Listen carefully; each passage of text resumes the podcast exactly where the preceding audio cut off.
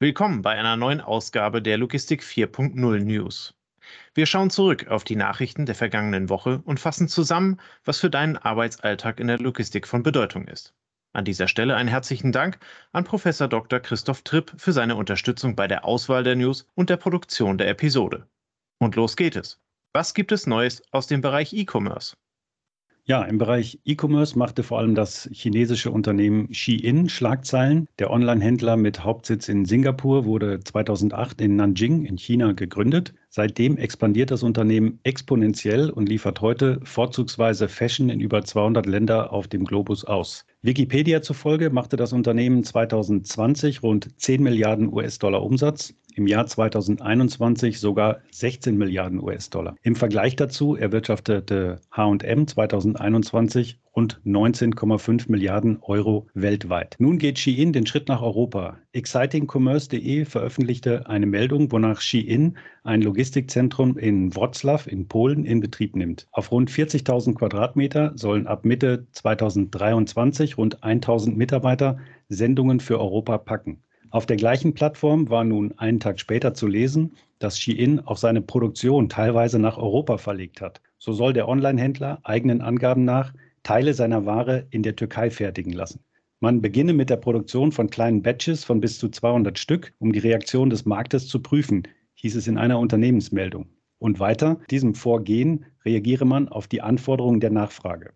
Der durchschnittliche unverkaufte Lagerbestand in der Branche läge zwischen 25 und 40 Prozent. Bei Shein wäre dieser Wert durch die Strategie der kleinen Batches auf eine einstellige Zahl gesunken. Man verspreche sich eine weltweit sinkende Textilproduktion von mehr als 20 Prozent, wenn der Rest der Branche dieses Vorgehen übernehmen würde. So würden Abfälle und überschüssiger Bestand massiv reduziert werden. Gibt es erwähnenswerte News aus dem Bereich der Technologie?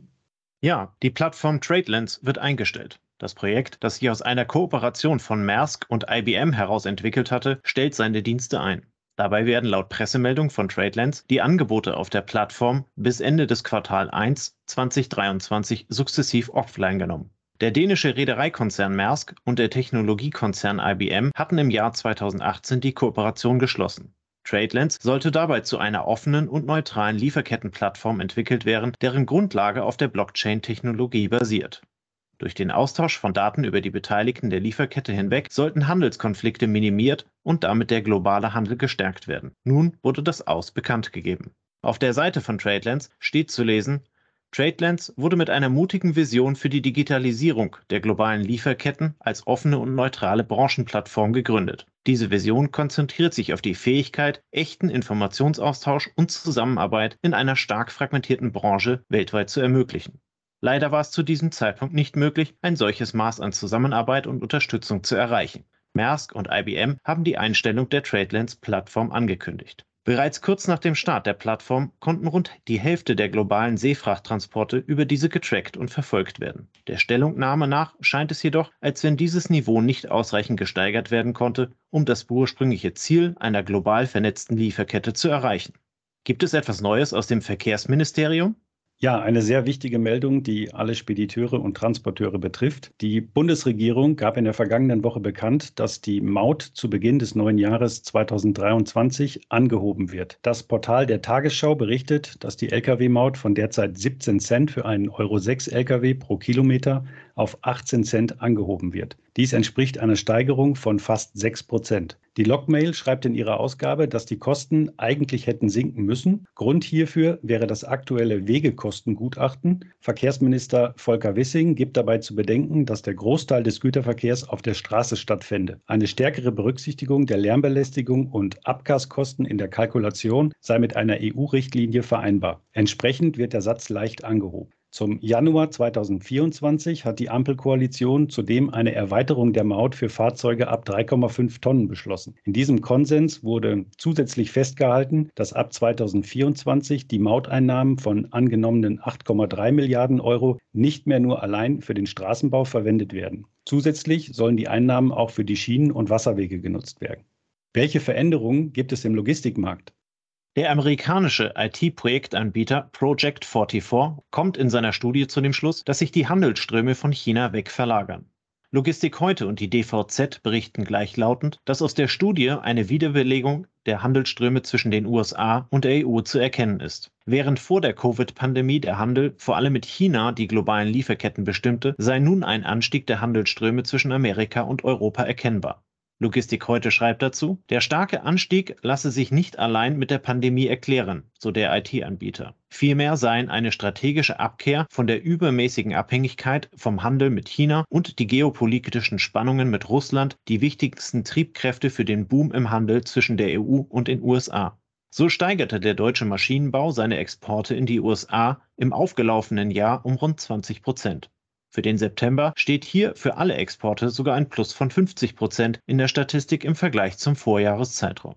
Auch die europäischen Direktinvestitionen in den USA liegen für 2021 rund 13,5 Prozent höher als im Vorjahr und damit bei einem Wert von 3,2 Billionen US-Dollar. Demgegenüber steht ein Minus beim TOI-Gesamtvolumen aus China von August 2022 bis November 2022 von mehr als 21 Prozent. Project 44 argumentiert in der Studie, dass angesichts des Inflation Reduction Act von US-Präsident Biden, der Steueranreize und Subventionen für umweltfreundliche US-Unternehmen vorsieht, die Vorhersagen möglicherweise zuverlässiger sind. Wenn die Subventionen fortgesetzt werden, dürften viele europäische Hersteller, dem Beispiel des deutschen Chemiekonzerns Lanxess oder des spanischen Energieriesen Iberdrola folgen und ihre künftigen Investitionen auf die USA konzentrieren. Langfristig könnten sich demnach solche Zuschüsse jedoch auch durchaus negativ auf die EU-Exporte in die USA auswirken, vermutet der IT-Anbieter. Wie entwickelt sich die Bedeutung der Logistik in der Gesellschaft? Ja, die Zeitschrift Logistik heute berichtet am 6.12. in ihrer Online-Ausgabe aus einer Umfrage des Meinungsforschungsinstituts YouGov, die im Auftrag der Immobilienberatung Logivest durchgeführt wurde. Demnach erkennen 84 Prozent der befragten Deutschen die Bedeutung der Logistik für die Versorgungssicherheit mit Waren an und sind äh, damit mit Logistikansiedlungen gegenüber auch nicht negativ eingestellt. Befragt wurden bei der Umfrage über 2000 Personen, die zu 46 Prozent der Logistik einen sehr hohen Stellenwert und zu weiteren 28 Prozent einen hohen Stellenwert bei der Versorgungssicherheit der Bevölkerung beimaßen. Kuno Neumeier, CEO des Auftraggebers Logivest, sagte dazu, Vermutlich haben die Lieferengpässe aufgrund der Pandemie sowie des Krieges in der Ukraine viele Menschen dahingehend sensibilisiert, wie wichtig Versorgungssicherheit tatsächlich ist. Viele haben erkannt, dass sie nicht selbstverständlich ist. Überraschend war seiner Aussage nach dabei vor allem der hohe neutrale Wert gegenüber Logistikansiedlungen. Oft wird bei Gesprächen mit Kommunen über potenzielle Logistikansiedlungen unter anderem angesichts der Größe oder des zusätzlichen Verkehrsaufkommens eine ablehnende Haltung der Bürger erwartet, was aber anscheinend gar nicht zutrifft. Die neu gegründete Initiative Power of Logistics hat es sich zum Ziel gesetzt, die Logistik langfristig als Versorger von nachhaltigen Energien zu etablieren. Dabei stehen Themen wie der Ausbau nachhaltiger Energien im Fokus. Laut eigener Angaben der Initiative bieten die Dachflächen von Logistikgebäuden in der Zukunft das Potenzial, etwa 800.000 Haushalte mit Strom aus Photovoltaik zu versorgen.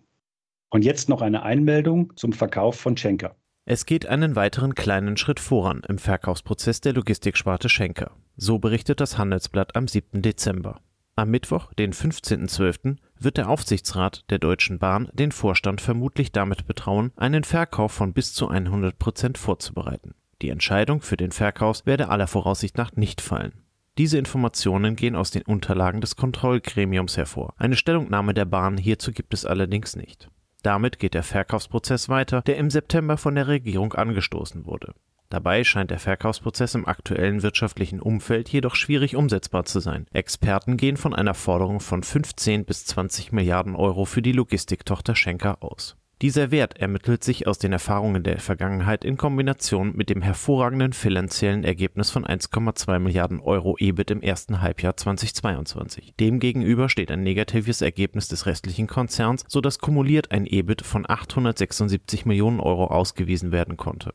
Die Argumentation für den Verkauf seitens des Kontrollgremiums wird damit begründet, dass mehr Verkehr auf die Schiene verlegt werden soll. Hierzu ist es allerdings notwendig, dass das marode Schienennetz erneuert und die Infrastruktur ausgebaut wird. Die Logistiktochter Schenker passt mit dem betrieblichen Schwerpunkt auf die Straße nicht in diese Strategie. Mehrere Bietergruppen sollen hier dennoch interessiert sein, unter anderem CVC, Carlyle und Blackstone. Aus der Logistikbranche gibt es bisher nur ein offizielles Interesse vom dänischen Logistiker DSV.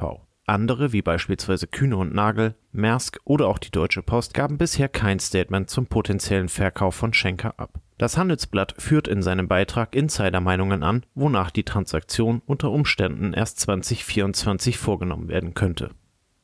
Wir bedanken uns ganz herzlich für eure Aufmerksamkeit. Wir wünschen euch einen guten Start in die neue Woche und hoffen, dass ihr in zwei Wochen auch wieder bei den News mit dabei seid.